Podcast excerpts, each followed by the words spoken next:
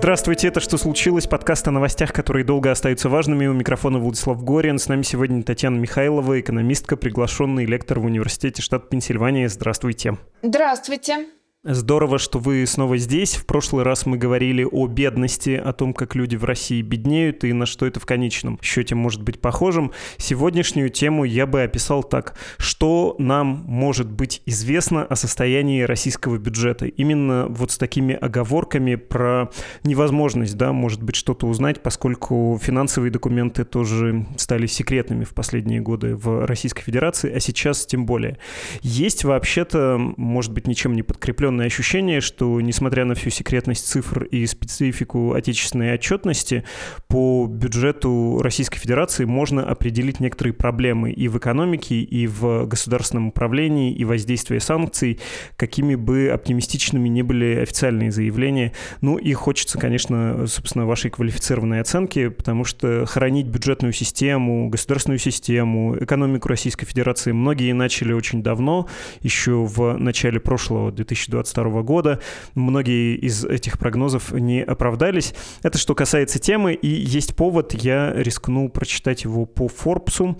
Это новость из первой декады мая. Дефицит федерального бюджета России по итогам апреля превысил план на 2023 год, следует из предварительной оценки Минфина. По итогам января-апреля бюджет был исполнен с дефицитом до 3,424 тысячных триллиона рублей, увеличившись в апреле сразу на 1,24 тысячных триллиона рублей. Таким образом, дефицит бюджета уже на 843 миллиарда рублей превосходит расчеты Минфина, который ожидал, что в 2023 году дефицит составит 2,925 тысячных триллиона рублей или 2% ВВП.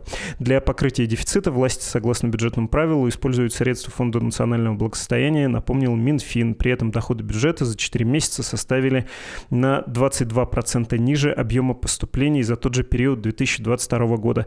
Вот это вот то, что я сейчас прочитал, оно вообще заслуживает внимания? Это нечто экстраординарное? Ну, исчерпали план по дефициту. Ну, год еще не кончился, можно наверстать. Триллион плюсом, а всего дефицит 3, ну, не фантастическая цифра. Заслуживает внимания, конечно. Ну, во-первых, контекст. Россия вот уже второй десяток лет живет в условиях профицита бюджета. Ну, не каждый год, но в целом в среднем в условиях профицита бюджета. И за это время были дважды, на самом деле, накоплены огромные резервы. Резервы для того, чтобы покрывать возможные дефициты бюджета – в случае, если случится какой-то циклический кризис. Типа кризиса 2008 года глобального финансового, который тоже на Россию повлиял сильно. И, собственно, идея в том, что мы сводим бюджет с профицитом и откладываем в кубышку, для того, чтобы эту кубышку потом в случае кризиса расходовать. Это вот была идея последних лет, поэтому, в принципе, в среднем в обычный год бюджет сводился с профицитом. Сейчас он сводится с дефицитом, то есть вот к этому дефициту нужно прибавить обычный профицит бюджета для того, чтобы понять величину влияния на бюджет. Вот мы из профицита перешли в дефицит. И вот эта вот дельта, да, вот эта вот разница, она довольно существенная, естественно. То есть, во-первых, да, это экстраординарное событие, и у нас никогда до сих пор не было такого дефицита бюджета вообще. В смысле при Путине? При Путине. При Путине ни разу такого не было. Да, вот Путин уже очень давно, но такое нас первый раз. Поэтому, конечно, это действительно огромное событие такое, да, вот на это стоит обращать внимание. Меня интересует вот что. Мы слышим сейчас комментарии, не знаю, Минфина, комментарии правительства по этому поводу. Мишустин сам выступает и говорит, что да не волнуйтесь, все хорошо будет с бюджетом, и мы впишемся в план дефицита по итогам года. Все будет нормально. Я, честно говоря, не понимаю, как.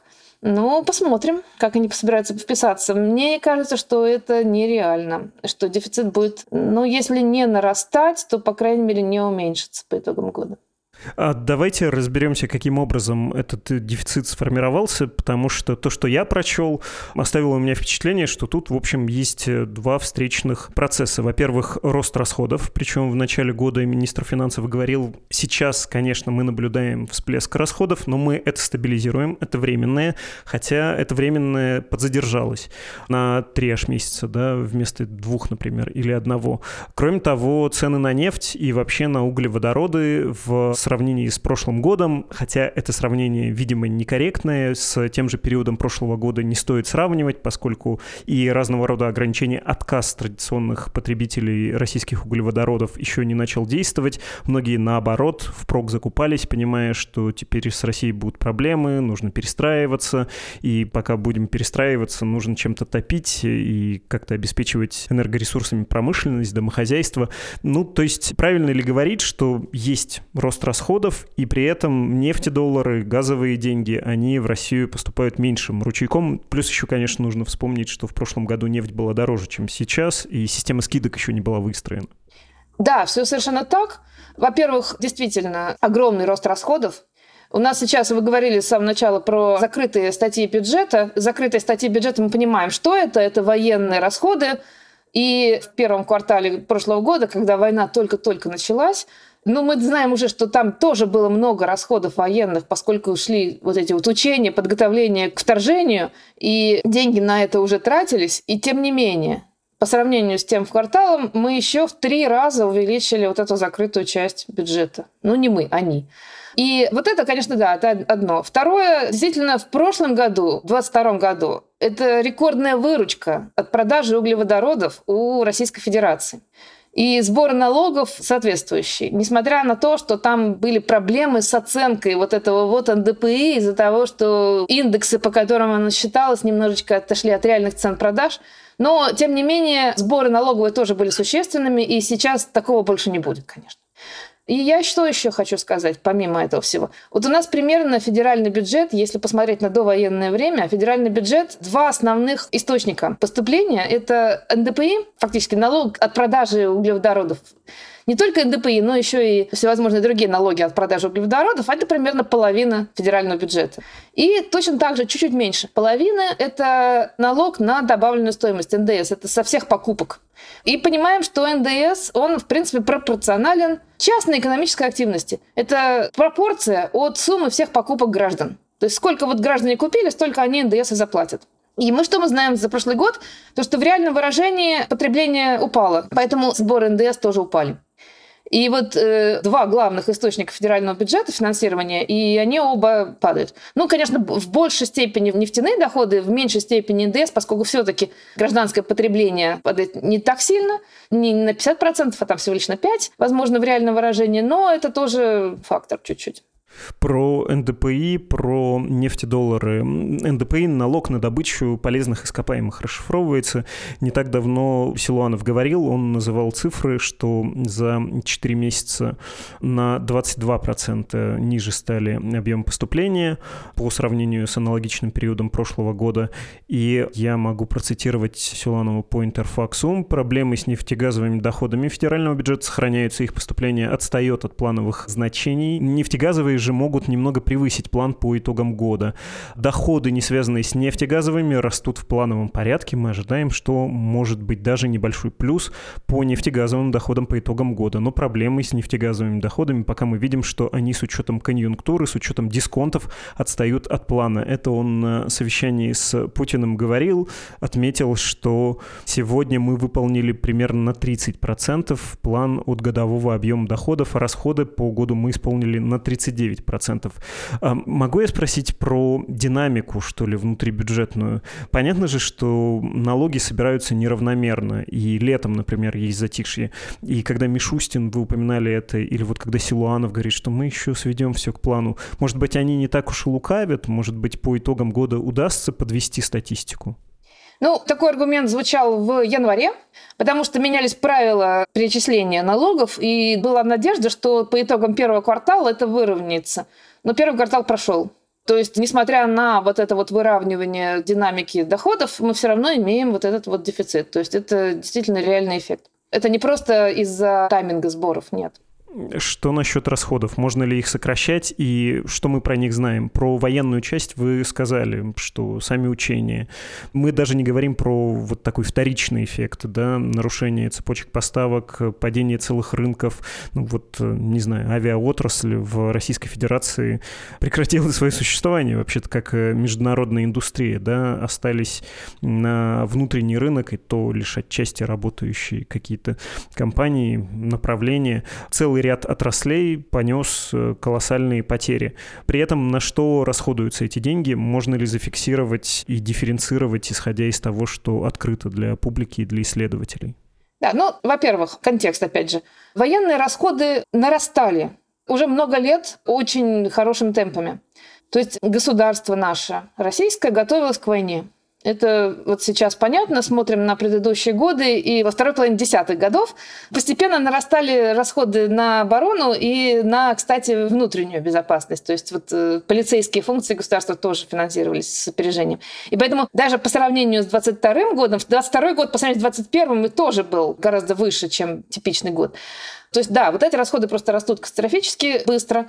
Э, насчет других отраслей экономики, что мы знаем по результатам 2022 года? То, что, во-первых, была перестройка некоторая. Многие компании ушли с рынков, и российские компании, некоторые, оказались в хорошем положении в этом плане. Они заняли чужие ниши рыночные. И вот у некоторых компаний, у которых получилось занять чужие рыночные ниши, выросла, в принципе, маржинальность. Да? То есть они получили больше прибыли. Ну, естественно, заплатили больше НДС, они заплатили больше зарплат, с которых заплатили НДФЛ люди и так далее. То есть вот в некоторых компаниях все идет, на самом деле, хорошо. В некоторых отраслях произошло обратное. Из-за того, что импортная эмбарго лишила их комплектующих, или дешевых комплектующих, или дешевых поставок. И они вынуждены перейти на какой-то либо параллельный импорт, либо альтернативные какие-то поставки. Но, как всегда, когда ты переходишь на альтернативные пути, ты проигрываешь в деньгах, правильно, да? То есть, потому что предыдущий способ получения этих товаров был, наверное, оптимальным. Сейчас они вынуждены использовать неоптимальные способы. И поэтому они потеряли в маржинальности.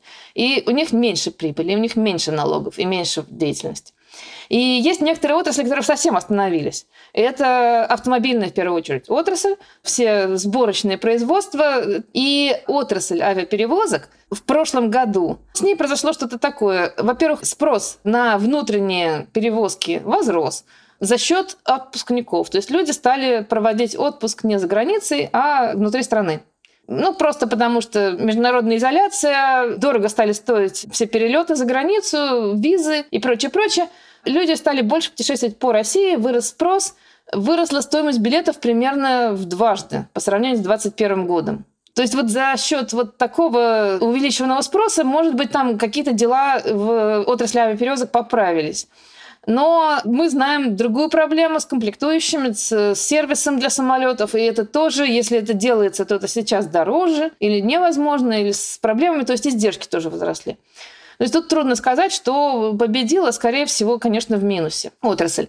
Ну и вот э, это просто пример так. Я, можно разбирать по отраслям. Я, наверное, не скажу про каждую отрасль, но в целом вот экономика, по опросам людей, которые работают в отраслях, люди так в целом в среднем отвечают следующим образом. Примерно 25% отраслей выиграли, 25% сильно проиграли, и где-то вот 50% туда-сюда вот так вот примерно на том же уровне остались, где-то выиграли, где-то проиграли. То есть тут вот может быть некоторое снижение доходов налоговых, опять же, за счет всей этой перестройки, но это действительно по сравнению с нефтью не так критично. Что насчет расходов? Понятно ли примерно, на что уходят бюджетные деньги? Увеличение расходов прошлого года. Это, ну, конечно, война. Второе, различные социальные выплаты. Это повышение немножечко пенсий, выплаты семьям с детьми неимущим в конце 2022 года – и плюс, э, ну, это, конечно, малая все-таки часть, потому что таких людей не очень много, но, тем не менее, выплаты военным, раненым, семьям погибших и прочее, прочее. Что мы знаем сейчас про вот эти выплаты?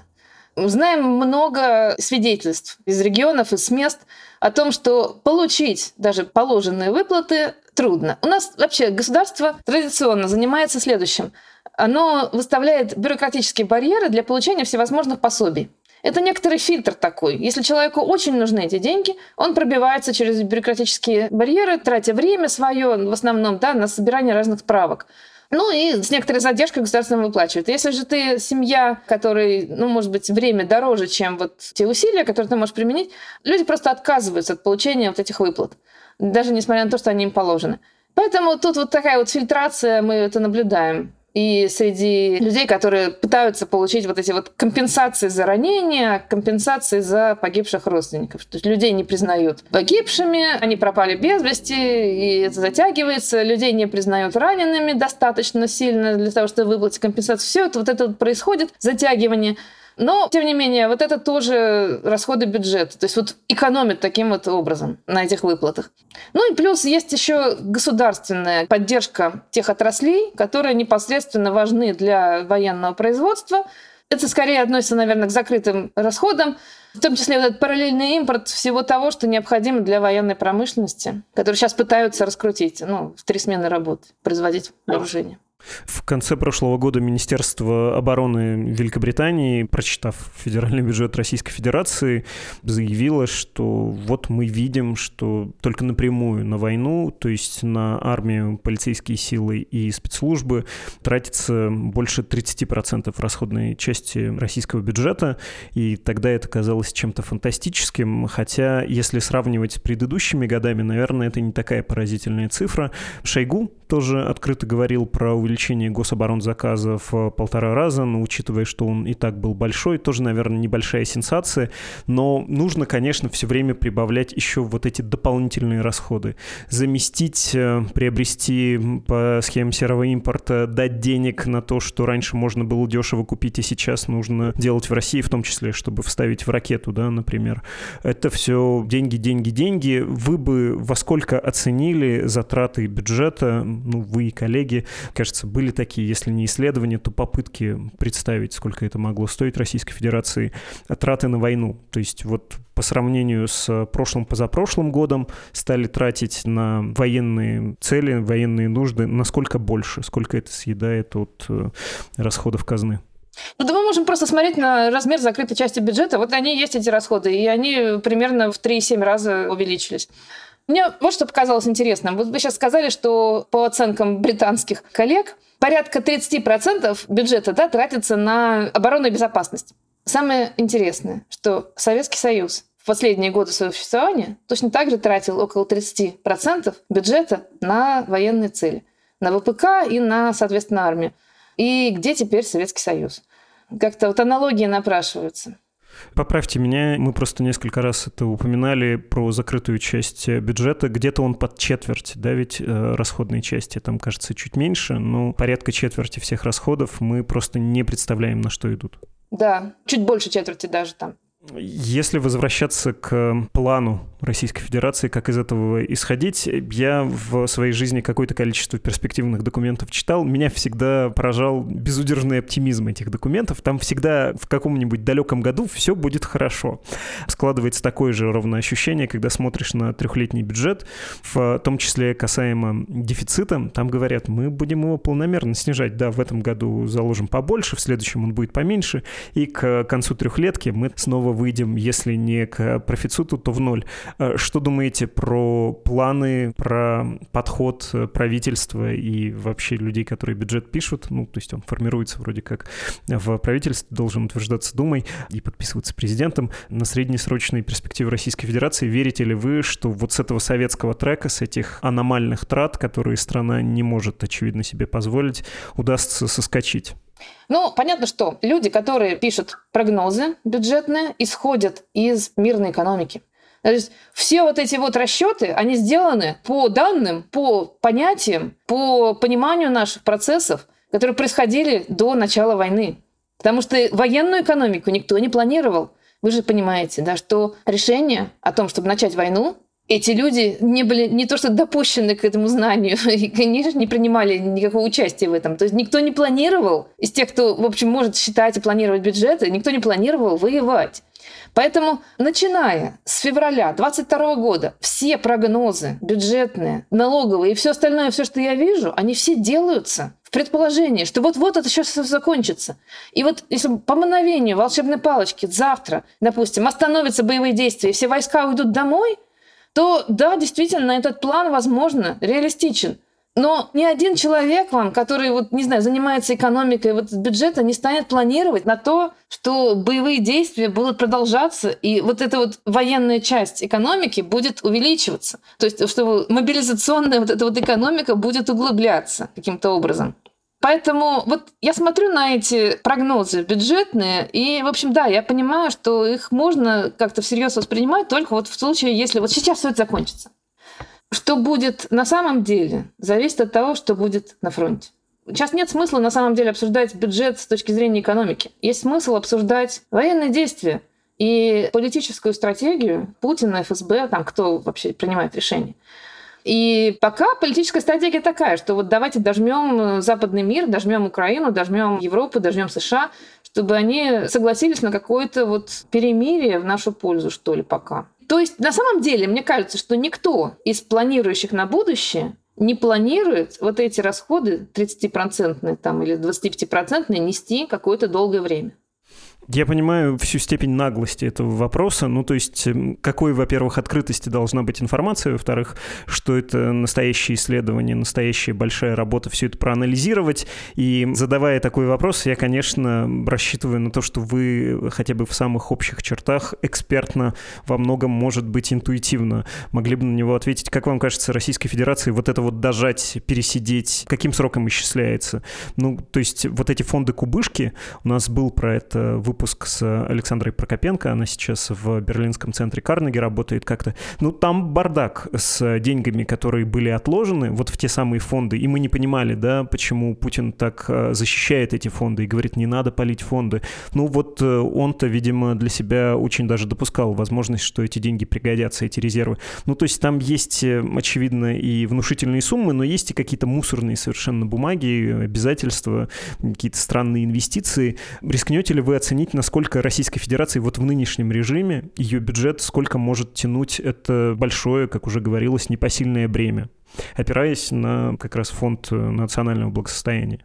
Проблема сейчас не с объемом фонда национального благосостояния, сколько там счет, а с проблемой с ликвидностью. Фонд национального благосостояния работает нормально, когда у нас есть обычный циклический, не знаю, мировой или страновой кризис. То есть, когда у нас не хватает бюджетных доходов, мы продаем часть активов, Кому мы продаем часть активов? За рубеж продаем, да, каким-то другим контрагентам. Берем деньги за рубежом, приносим в страну и тут финансируемся. Вот в данный момент продать кому-то что-то за рубеж невозможно. То есть у нас в стране возможность финансирования бюджета на данный момент очень сильно ограничена, и в первую очередь это внутренние возможности. Во вторую очередь, это еще те страны, с которыми у нас нет полного эмбарго на любые там финансовые операции. Но мы понимаем, что эти страны, ну, как Китай, например, да, они тоже находятся под давлением международного сообщества, и Китай тоже не в восторге от того, что Россия ведет войну. И Китай хотел бы тоже это все остановить, прекратить. Им это тоже невыгодно. Поэтому помогать нам дальше вести войну, даже эти страны тоже не в восторге будут от этого. Поэтому мне вот сейчас трудно, в принципе, вот представить, кому мы можем продать активы, которые даже если, может быть, формально ликвидны в большом количестве, да, чтобы вот финансировать эти дефициты. Поэтому остается внутренний способ. Что такое внутреннее финансирование? Ну, мы занимаем, собственно, граждан. И вот интересно, что поскольку в 2022 году мы видим, что потребление внутреннее упало, оно не только упало из-за того, что упали доходы у людей реальные, да, то есть цены поднялись и обесценились немножко их доходы, вот после шока, особенно вот весной, ну и из-за того, что люди отложили крупные покупки из-за неопределенности. То есть люди стали как-то больше денег откладывать в кубышку. И вот эту кубышку можно попробовать государству использовать. То есть э, предложить людям, не знаю, доходность какую-то, такую, чтобы они добровольно купили, там, скажем, облигации государственного займа. Тогда, да, тогда бюджет будет как-то профинансирован. Ну, собственно, это, наверное, и предполагается сделать, потому что других как бы источников существенных не будет. Ну, мы все понимаем прекрасно про государственный долг и про результаты его накопления. То есть, если мы в этом году заняли у граждан существенную долю бюджета, в следующем году нам надо будет платить проценты за этот долг. И это тоже ляжет на бюджет. Если мы продолжаем вести войну и продолжаем платить проценты по нарастающему долгу, то рано или поздно эта пирамида рухнет. Ну, я уже и не говорю, что увеличение расходов внутри страны – это вливание денег в экономику. И вот сейчас, на самом деле, очень многие из трат, которые социальные, выплаты бедным, поднятие пенсий и, опять же, выплаты даже производителям военной продукции, это тоже рабочие места, это тоже зарплата, это тоже как-то вливается в экономику и доходит до граждан. Существует огромное вливание денежное, которые идут вот гражданам. Причем гражданам не очень высоких средних доходов. Да? То есть мы знаем, что средний класс в России потерял по результатам 22 года, но бедные выиграли. Мы помните, мы говорили про бедность, о том, что вот у бедных людей поднялись. Значит, что мы знаем про людей с низким уровнем доходов? Что они сберегают мало, потребляют много, как процент своего дохода многие из них в долгах. То есть люди, получившие дополнительный доход, они расплатятся скорее с долгами или купят что-то необходимое. То есть, в принципе, вот эти деньги, которые идут людям с средними и низкими доходами, они идут на потребление, соответственно, они создают спрос на товары и услуги, соответственно, создают давление на цены, соответственно, это довольно-таки инфляционная операция. А собирать деньги с кого мы будем, если государство будет занимать? Оно будет занимать у среднего класса. Средний класс и так снизил потребление. То есть мы в результате всей этой операции получим, во-первых, да, давление на цены, и в будущем точно так же увеличение дефицита бюджета, и в будущем, возможно, все больше и больше соблазна да, монетизировать этот бюджетный дефицит. То есть вот ожидания инфляционные будут увеличиваться. И в конце концов, наверное, все кончится да, монетизацией дефицита. То есть э, ожидаем инфляцию, ожидаем обесценивания всех э, зарплат. Ожидаем рост курса доллара, что, конечно, поможет в бюджетных доходах. Да, то есть поскольку у нас, по крайней мере, нефтегазовая часть бюджета пополняется, и в рублях вот эта часть выигрывает от девальвации рубля, но при этом, да, уровень жизни будет потихонечку снижаться равномерно в экономике за счет уменьшения покупательной способности рубля. Я, повторюсь, понимаю, насколько это наглый вопрос, но когда вы этого ждете? Когда государство скажет, э, дайте, пожалуйста, денег, а я со своей стороны свои обязательства попробую уменьшить, ослабив рубль? Ну, то есть это следующий год, это уже этот, это через год после выборов? Ну, во-первых, нет дедлайна да, у этого процесса. Он начнется постепенно. И начнется он во второй половине этого года, конечно же. Вопрос в степени. Да, то есть, опять же, если все это быстро закончится, то вот этот кризис, может быть, ну, условно говоря, предполагаемый мною кризис заимствований будет не глубоким и недолгим, да, и потом потихонечку экономика начнет выкарабкиваться. Если война затянется, то все это будет глубже, глубже и глубже до самой катастрофы. Вот вы мне задаете трудный вопрос, но он трудный не с точки зрения экономики, он трудный с точки зрения прогнозирования военных действий. Да, то есть для того, чтобы ответить на вопрос, что происходит с экономикой, мы должны ответить на вопрос, что будет происходить на фронте. И это зависит от поддержки западных стран Украины, от э, поставки вооружений, от э, успехов военных украинской армии и не успехов российской. Да, чем хуже российская армия воюет, тем быстрее это закончится. Но, к сожалению, ресурсов продолжать вот эту вяло текущую войну у России еще есть. Да, и вот этот вот бюджетный крах еще недолго. Может быть, несколько лет еще можно будет протянуть. Я пытаюсь просто тоже представить себе, каким мог бы быть э, крах, потому что мне кажется, что если на силовиков хватает, то это не очень большая проблема для политического руководства страны, который избрал такие методы и, в общем, такой политический режим выстроил. Это, знаете, как крайний пример, но тем не менее КНДР существует десятилетиями, хотя в стране может происходить и происходил, собственно, настоящий голод. Люди могут э, не доедать вот критически, это приводит к смерти властям, но это никого не трогает, да, это не приводит к тому, что власть э, смещается, сменяется. Вот для нынешней российской системы бюджетный крах как может выглядеть? Опять же, можно вспоминать Советский Союз. Если себе представить, что был бы не такой гуманист, как э, Михаил Сергеевич Горбачев при всех его метаниях, да, он тоже попробовал жесткие методы. У него просто там в силу разных причин был этот инструментарий ограничен, и он для себя, в том числе лично, не допускал его использования. Да может, Советский Союз состоял бы. Ну, умерло бы какое-то количество десятков человек, где-то бы кровь пролилась более серьезная. Ну, Почему нет? Представляете, что у Путина, точнее, у этой системы власти есть какой-то KPI, когда они говорят, ну нет, ну вот так уже совсем нельзя. На самом деле мы сейчас смотрим на то, что происходит в России, да, вот на реструктуризацию, на самом деле, экономики. И я думаю, мы много чего можем, опять же, понять ретроспективно про трансформационную рецессию после распада СССР. Извините, я немножечко в сторону уйду. До сих пор вот мы, экономисты, мы не очень хорошо понимаем, каковы были механизмы трансформационной рецессии. То есть вот Советский Союз распался и резко упал ВВП там, ну, практически на 28%, на 30%. Да, вот была глубина спада вот, начала 90-х. И мы понимаем примерно, да, вот компоненты вот этого падения. Распались связи, уничтожились целые рынки внутренние для продукции, которая производилась внутри, появилась замещающая импортная.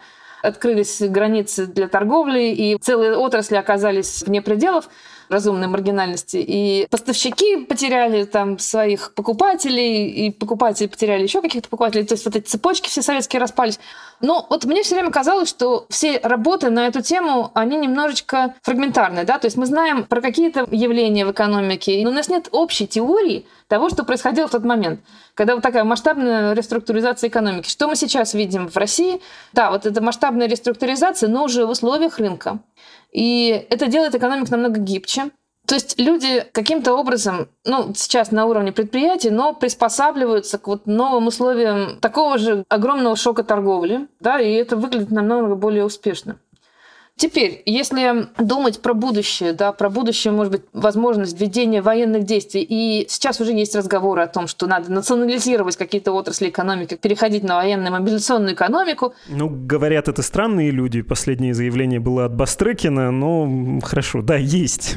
Ну, я думаю, что пока что, пока что это можно списать просто на пиар. Да? У нас есть замечательный наш источник э, Лузлов бесконечный, да, депутаты. У них работа такая просто. Они производят такие вот э, сенсационные высказывания. У них функция производственная такая, они их должны производить. И мне кажется, что пока это просто такое прощупывание почвы. Пока что, пока что. Мне кажется, что вот производители ВПК прекрасно работают в условиях рыночной, коррумпированной, да, вот как наши, но все-таки в рыночной экономике.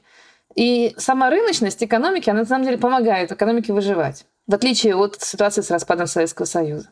Поэтому с этой точки зрения экономика будет устойчивее. И устойчивее в смысле даже чем... Ну, КНДР, да, она держится на насилии. Вот российская экономика, мне кажется, выдержит и без вот такого масштабного насилия, сравнимого с Северной Кореей. Тогда каким может быть крах? Не будет краха, будет потихонечку загнивание. На самом деле, вот это очень интересно, и как-то мало об этом говорят в публичном дискурсе. Если мы посмотрим на динамику ВВП Российской Федерации, за 2000-е годы, ну, начнем с 2000-х. Мы видим рост, рост, рост, некоторое падение на время глобального финансового кризиса в 2008 году, ну, как во всех экономиках, и ресурсная экономика российская пострадала, конечно, сильнее. Дальше опять восстановление. И в 2014 году вот эта аннексия Крыма, и после этого мы видим резкое изменение темпов роста, да. Начинается стагнация на много лет, и вот реальные доходы вообще падают на самом деле, номинальные не растут. И это прямо видно очень хорошо в сравнении с другими похожими экономиками. Сравните с Мексикой, сравните с Украиной да, которая на самом деле в то же время очень интенсивно встраивалась в международную торговлю. И Россия загнивает, да, то есть стагнация. Немножечко вроде как начинается восстановление, немножечко небольшой рост, вот какой-то 18-й год.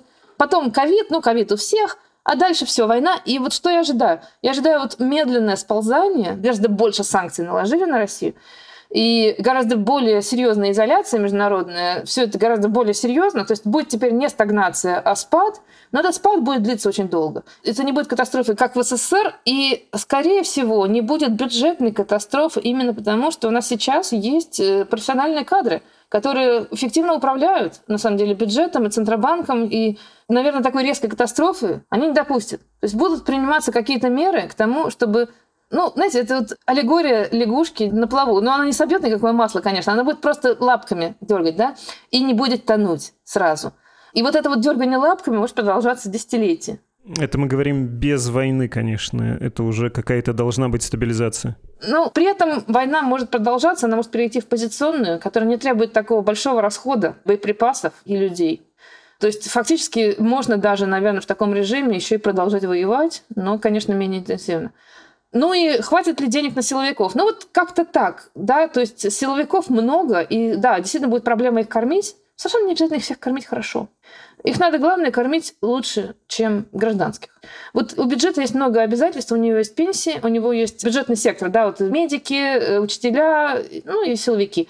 И вот надо просто, чтобы у силовиков зарплаты было чуть лучше, чем у медиков и учителей. Я предлагаю следующим образом подвести итог, э, до чего мы договорились, что я услышал и готов вынести во что-то вроде заголовка, что бюджетные изменения, казалось бы, такие какие-то статистические, формальные, по правде говоря, довольно важная вещь и экстраординарная, и если смотреть в динамике, удивительная, и мы можем зафиксировать вот эту точку, когда бюджет России, который который продержался год с лишним периода войны, в общем, отреагировал, да, это такое, ну, трупное пятно, если хотите, или какой-то очень плохой признак для государственной системы, для страны, и в будущем, даже если мы смотрим какой-нибудь недавний отчет ООН про развитие мировой экономики, когда ООН с оговоркой, что поскольку с войной ничего не понятно, но вот э, глядя на базовые вещи, мы можем сказать, что к 2024 году Российская Федерация после недраматического сокращения экономики перейдет к росту, к небольшому, или там ЦБ тоже не так давно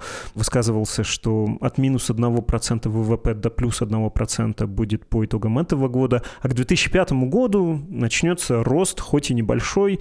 Это там традиционно с начала вот этого интенсивного вторжения называется перестройка экономики, да, адаптации, но нужно понимать, что вот эти небольшие проценты роста, даже если они будут, это, по сути, та же самая стагнация, которая длится почти десятилетие, и по большому счету Россия все время отстает, отстает, отстает от э, стран Восточной Европы и приближается там по уровню своей жизни к такой сравнительно благополучной чему.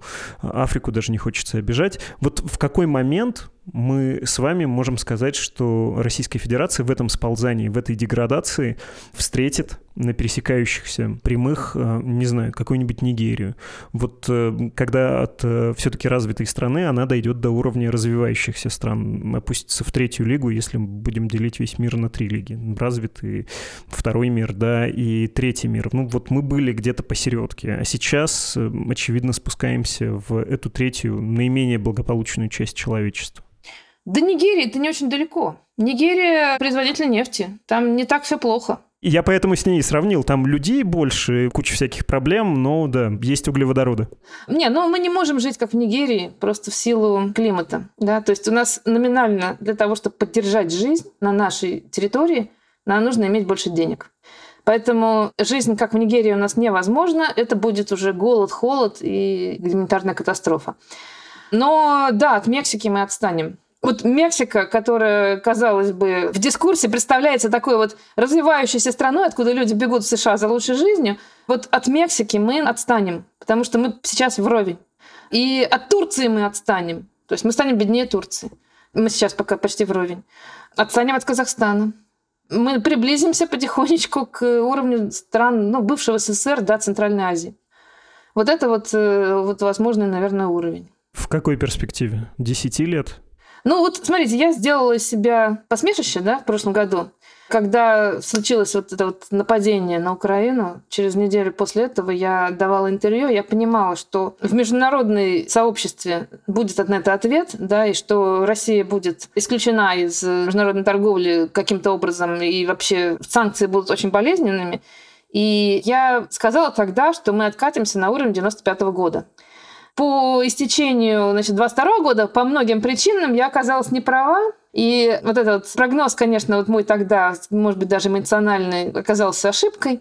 Если мы откатимся на уровень 95 -го года, то это произойдет не сразу, не знаю, может быть, несколько лет для этого понадобится. Продолжение того же самого, что происходит сейчас в первом квартале 23 года. То есть мало просто санкций, нужно еще и интенсивные боевые действия которые э, сейчас происходят, да, с мобилизацией гражданских мужчин, с мобилизацией экономики, с выжиманием всех средств на ВПК, на внутреннюю безопасность, на, не знаю, на кормление полицейских и прочего. Но да, вот если вот эта траектория продолжится, то да, мы откатимся на уровень 95 -го года. Может быть, лет пять уйдет. Сложные эти темы, сложно предсказать. Может быть, я опять сделала себя посмешище, но мы посмотрим. Ну, это скорее рамка, заданная мной. Понятно, что я требую от вас прогноза, а прогноз сделать невозможно. Можно попытаться предположить из нынешней точки, зная то, что мы знаем, то, что вы знаете, как оно может выглядеть. Поэтому нет ничего смешного, никто вас, я думаю, не осудит. Спасибо гигантское. Нет, это шутка, конечно, такая, да. Давайте надеяться на лучшее. Это была Татьяна Михайлова, экономистка, приглашенный лектор в Университете штата Пенсильвания.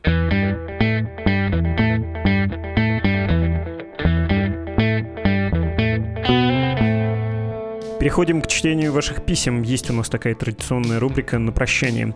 Ваши сообщения мы принимаем на адрес подкаст собакамедуза.io и вот первое из тех, что пришло за последние часы. Добрый день. Уже пару раз за последнюю неделю в письмах поднимался вопрос цели войны. У меня нет сомнений, что так называемая СВО должна была стать маленькой победоносной войной для укрепления власти Путина еще одним Крымом. И это ее единственная цель. Все остальное часто упоминаемые факторы, такие как сложные отношения Путина с Украиной, ресентимент, советско-чекистское прошлое и так далее, лишь очерчивают контуру этой войны, но не являются ее причинами. В связи с этим хотелось бы услышать мнение экспертов, добился ли Путин своей цели, стала ли его власть более крепкой или более шаткой, как это может измениться в будущем и почему. Флин. Дорогой Флин, не первое письмо на эту тему. Вы, на мой взгляд, очень все четко сейчас расписали, очень созвучно, во всяком случае, того, что думаю я, но, кажется, действительно и вопросы слушателей, и сама возможность такой дискуссии должны продиктовать мне следующее следующее решение. Надо мне сдаться и да, сказать, что подкаст с таким широким замахом и настолько спекулятивный все-таки востребован. Нужно нам поискать собеседника лучше двух, чтобы они поспорили, вы послушали. Ну и я, конечно, тоже послушал и стал умнее. Хотя у нас не так давно был примерно такой вот э, широко замашистый выпуск про смерть Лукашенко. Нужно, наверное, немножко отдохнуть. Ну хорошо, записали в чуть более отдаленные планы. Евгений, другой слушатель, написал нам «Добрый день, я являюсь вашим слушателем и жертвователем «Медузы». С тех пор, как ваши издания объявили нежелательной организацией в РФ, в конце почти каждого подкаста вы призываете слушателей не донатить вам, если те не уверены, что об их пожертвованиях не узнают власти России. Каждый раз, когда я это слышал, я задавался вопросом, а могут ли?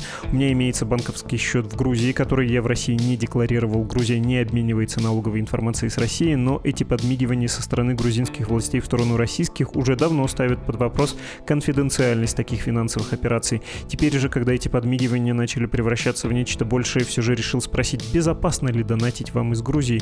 А вообще было бы интересно услышать подкаст про процессы, которые происходят в отношениях двух этих стран. Думаю, это было бы интересно не только мне, так как в Грузии большое количество наших соотечественников. Спасибо и всего хорошего.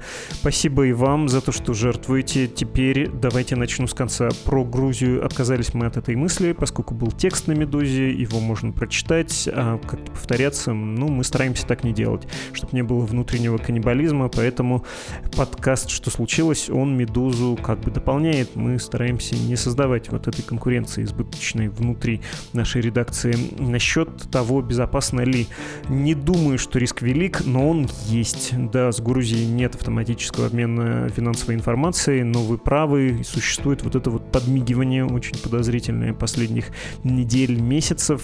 Шанс, конечно, пищевой песчинка пострадать от того, что вы поддерживаете нежелательную организацию «Медуза», но черт его знает, не хочется проверять, да, ведь не надо геройства, даже не надо нервов, не стоит себя невротизировать, ожидая какой-то опасности, пусть и небольшой, и так хватает поводов у нас у всех для беспокойства. Берегите в первую очередь себя, свое спокойствие и своих близких. Но если вам так не имется, попробуйте завести анонимный криптокошелек, советовал бы вам такое решение. А есть еще один, кстати, способ поагитировать, слать нам пожертвования тех ваших знакомых или близких, для кого это безопасно. Тоже дело и тоже поддержка нашего издания.